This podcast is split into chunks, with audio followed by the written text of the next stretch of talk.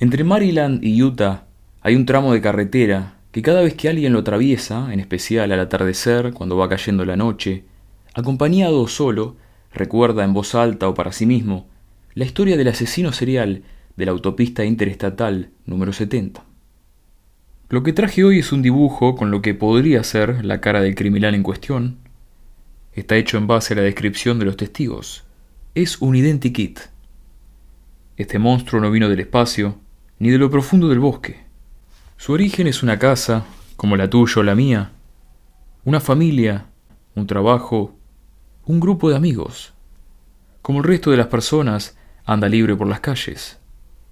Sin embargo, a diferencia de nosotros, esconde un oscuro secreto que se remonta a la primavera de 1992. Estos son los hechos concernientes al caso del asesino serial de la autopista I-70.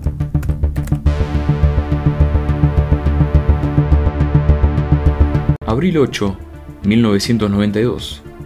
A Robin Fuldauer le tocaba cubrir el turno de una compañera en Payless Shoes en Indianápolis, Indiana. Hoy le tocaba estar sola. En media hora, un extraño va a entrar por la puerta de enfrente y va a llevarla al cuarto de atrás para darle un tiro en la nuca. Al señor Mayrose, de la tienda de al lado, le pareció ver a un hombre llamativo dar vueltas al estacionamiento detenerse frente a su negocio y luego tomar asiento en la vereda de enfrente. Durante 30 minutos observó la tienda de Robin Fuldauer mientras revisaba el bolso que llevaba. Mayros creyó que era un autoestopista, pues había bajado de una intersección de la Interestatal 70, así que siguió con lo suyo. Aquel sujeto entró a Payless Shoe pero nunca salió. Un empleado de la estación de servicio Speedway estaba enfrente, vio a la gente pasar por la tienda, ver que no había nadie y robar zapatos de los anaqueles. Sí, así es el mundo en el que vivimos. Al notar esto y acercarse, encontró a Robin Fuldauer sin vida. El asesino había escapado por la puerta de atrás. La policía creyó que había sido un robo que salió mal. En la caja registradora solo faltaban un par de dólares.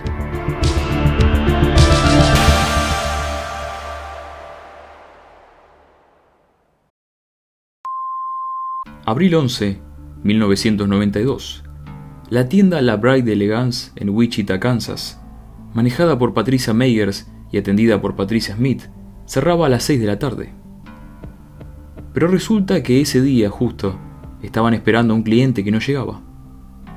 A las seis y cuarto, Norman, el marido de Patricia Smith, llamó a la tienda por teléfono. Nadie contestó. A las seis y media de la tarde, casi con la noche encima, el cliente por fin llegó.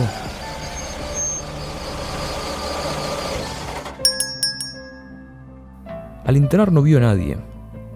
Eso fue hasta que del cuarto de atrás salió un hombre apuntándole con una pistola. Este le dijo que lo acompañara al fondo, solo por un segundo. Con las manos en alza, el cliente se rehusaba diciendo que no había visto nada y no le iba a decir a nadie y huyó de la escena. En la parte de atrás, Patricia Meigers murió al instante. Patricia Smith agonizaba. Meigers tenía un matrimonio de ensueño con su esposo Mark. Habían comprado la Bride Elegance el año anterior. Smith había contraído matrimonio nueve meses antes. Estudiaba para enfermería pediátrica. Ahora ambas estaban muertas pero su muerte no sería en vano. Acá aparece la primera y una de las pocas pistas del caso. El cliente llamó a la policía. Lograron un bosquejo del rostro del criminal y una descripción física. Entre un metro setenta y 75, 65 kilos, cabello rojizo. Una copia fue enviada a todas las comisarías del estado. La búsqueda comenzaba.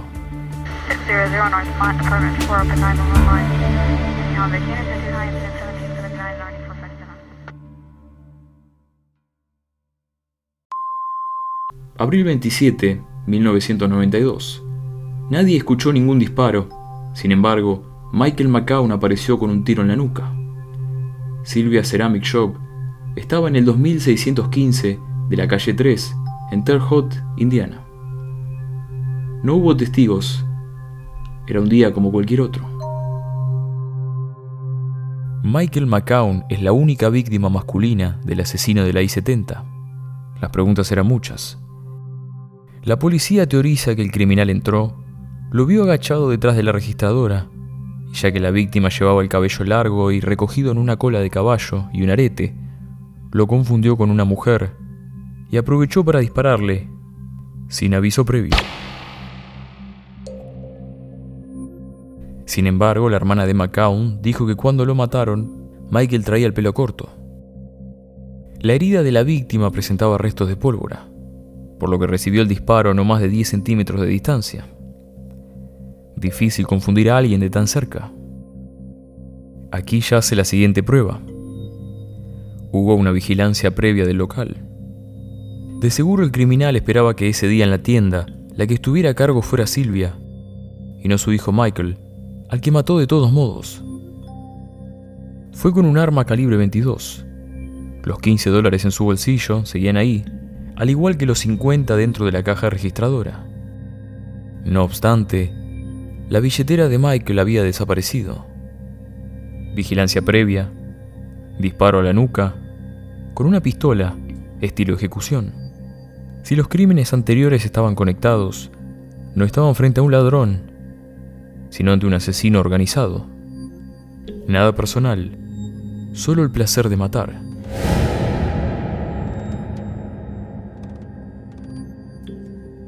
Mayo 3, 1992, St. Charles, Missouri. En el cuarto de atrás del Wood Village yace el cuerpo sin vida de Nancy Kitzmiller. Era un domingo como cualquier otro, excepto que Nancy estaba cubriendo el turno de una compañera que había dado parte de enferma. Ubicada la tienda entre una clínica veterinaria y un salón de belleza, los clientes iban y venían. Testigos afirman que uno de ellos entró a Wood Village a las 2.30 pm. Nadie oyó ningún disparo. Faltaban menos de 100 dólares en la caja registradora. Cuando entraron, solo había un cuerpo tumbado en el suelo. Hacía poco Nancy había obtenido su título en geografía y esperaba el momento para comenzar a trabajar en una agencia de mapeo gubernamental. Ese momento nunca llegó. Cuatro crímenes en tres estados diferentes separados por casi 2.000 kilómetros. Al comienzo, parecían aleatorios. Sin embargo, cada uno tuvo lugar en un centro comercial al aire libre, justo a una salida de la Interestatal 70. Cinco asesinatos. Pero esto todavía no termina.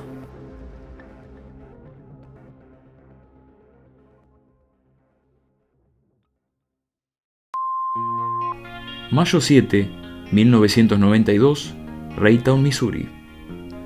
A las seis y media de la tarde, Tim Hickman, desde su tienda de video, vio a un hombre entrar a un negocio, merodear por los pasillos mirando por sobre su hombro, salir y pasar frente al suyo. Minutos más tarde, oyó una detonación a través de la pared de concreto que separaba su tienda del gift shop de Sarah Blessing, la siguiente víctima. Al salir, vio a un sujeto caminar como si nada, dar la vuelta a la esquina y desaparecer.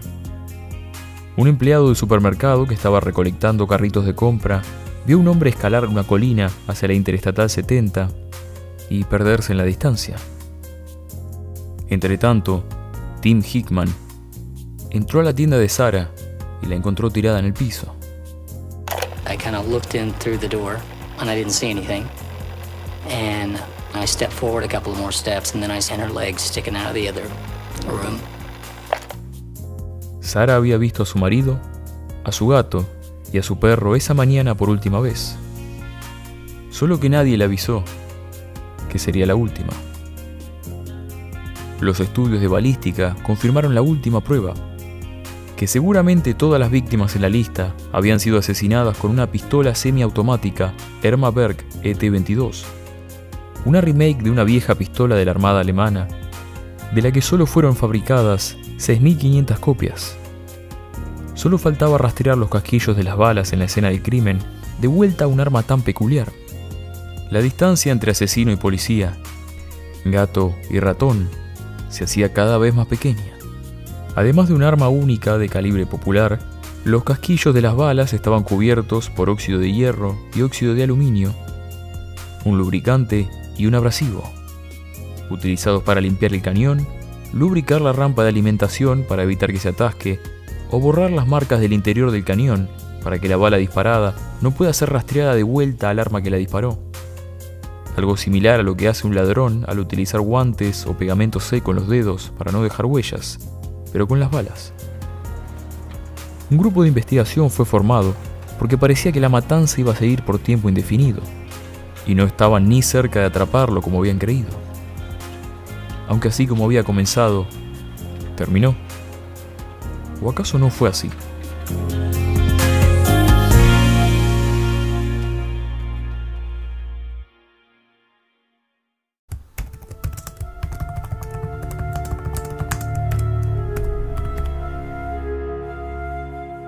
Septiembre 25, 1993.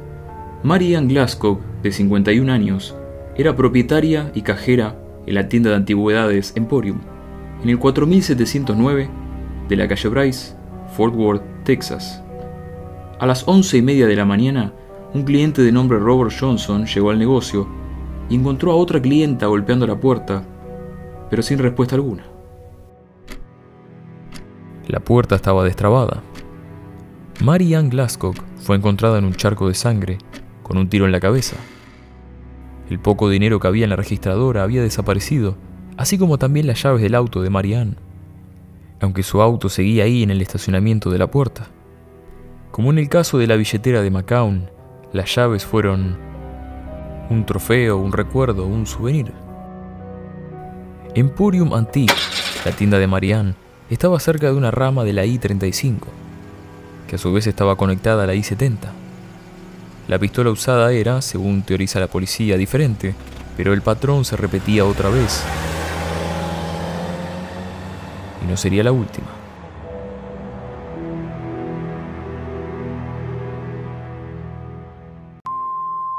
Noviembre 1, 1993. Amy Best trabajaba como cajera del Dancer's Closet, una tienda de ropa para bailarines en 4001 de la calle Green Oaks, Arlington, Texas. No se suponía que Amy trabajase ese día. Al igual que Robin Fuldauer y Nancy Kitts Miller, tan solo estaba cubriendo el turno de una compañera. A las seis y cuarto pm, el dueño de una tienda cercana dijo haber visto a un hombre con peluca y una bandana blanca. En algún momento entre las seis y cuarto y las 6.22 pm, alguien entró a la tienda ordenó a Amy que fuera al cuarto trasero le pegó dos tiros. Uno en el cuello detrás de la oreja izquierda y otro en la nuca. Los 200 dólares de la caja registradora desaparecieron. El arma homicida era otra, pero ¿por qué no habría de serlo? Ya todos saben que usaste una Intratec Scorpion o una arma Berk. ¿Por qué en caso de ser el asesino no harías algo tan fácil como cambiar de pistola? Lo que restaba de noviembre y diciembre pasó sin incidente alguno. Las autoridades advertían a los dueños de los locales no cerrar tan tarde y evitar quedarse solos. Hasta que llegó enero. En Houston ocurriría otro incidente, pero en este caso el criminal cometería un error monumental.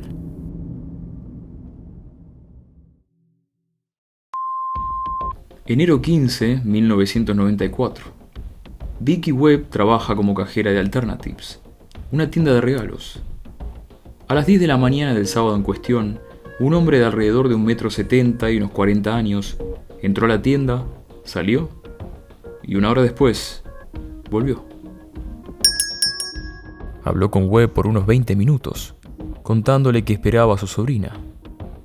Este sujeto quiso comprar un cuadro de cobre y cuando Vicky Webb se dio la vuelta para tomarlo, recibió un disparo en el cuello, entre la segunda y tercera vértebra. Estaba paralizada de la cintura para abajo, pero con vida. El criminal vació la registradora de los 75 dólares que tenía dentro. Puso la pistola en la nuca de Vicky Webb, jalando del gatillo, pero el arma se atascó. Este sujeto lanzó una risa, pero antes de que pudiera destrabar la pistola, escuchó un auto afuera y abandonó la escena. Tres semanas después, la víctima recuperó la capacidad de caminar. Vicky Webb fue la última víctima y la única que logró sobrevivir. El identikit del asesino de la I-70 encajaba a la perfección con el rostro del hombre que la atacó.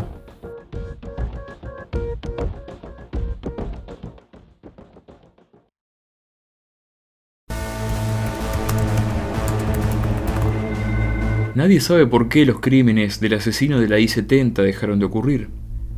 A veces pasa. Tan solo dejan de matar.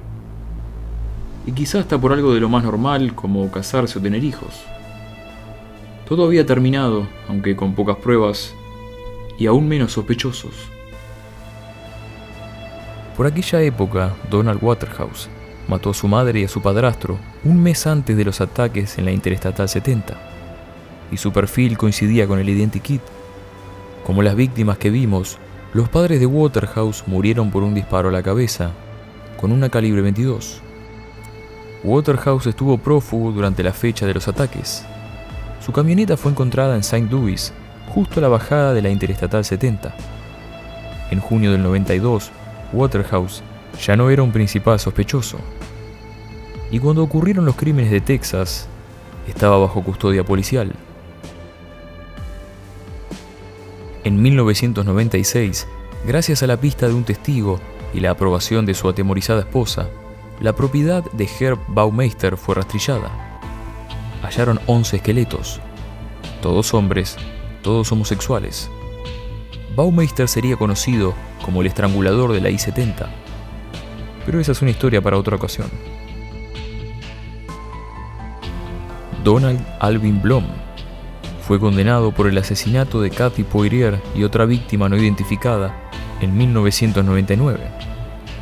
Con un modus operandi diferente, más personal, en tanto estrangulaba a sus víctimas y muchísimo menos organizado, la única prueba que tenían en su contra era una pistola calibre 22, similar a la que utilizaron para matar a Patricia Smith y Patricia Meyers.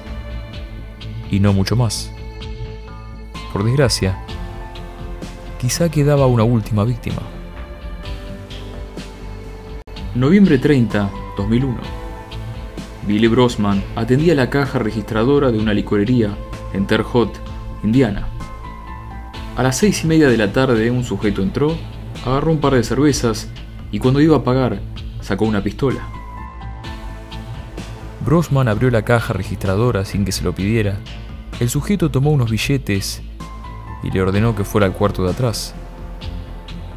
Billy Brosman, como ya pueden adivinarlo, murió de un disparo en la cabeza. Con la prueba del delito filmada y mostrada en televisión, la policía recibió pistas en los años posteriores. Un nombre y una ubicación. Un contratista de Missouri que había estado en Terre Haute, Indiana, durante el 2001. Era una posibilidad ínfima, pero quizá... No, quizá nada. Las huellas dactilares eran inconclusas, las pruebas de ADN negativas. Las huellas del asesino volvían a borrarse. En 2012 fue publicado un identikit actualizado. Siguen sin hallar al culpable. A lo largo de un mes, y quizá más aún, un criminal despiadado terminó con la vida de sus víctimas. Arruinó la de cada una de sus familias y desapareció, dejando un rastro de muerte e injusticia. Eso es lo que los monstruos hacen. Es horrible, pero real.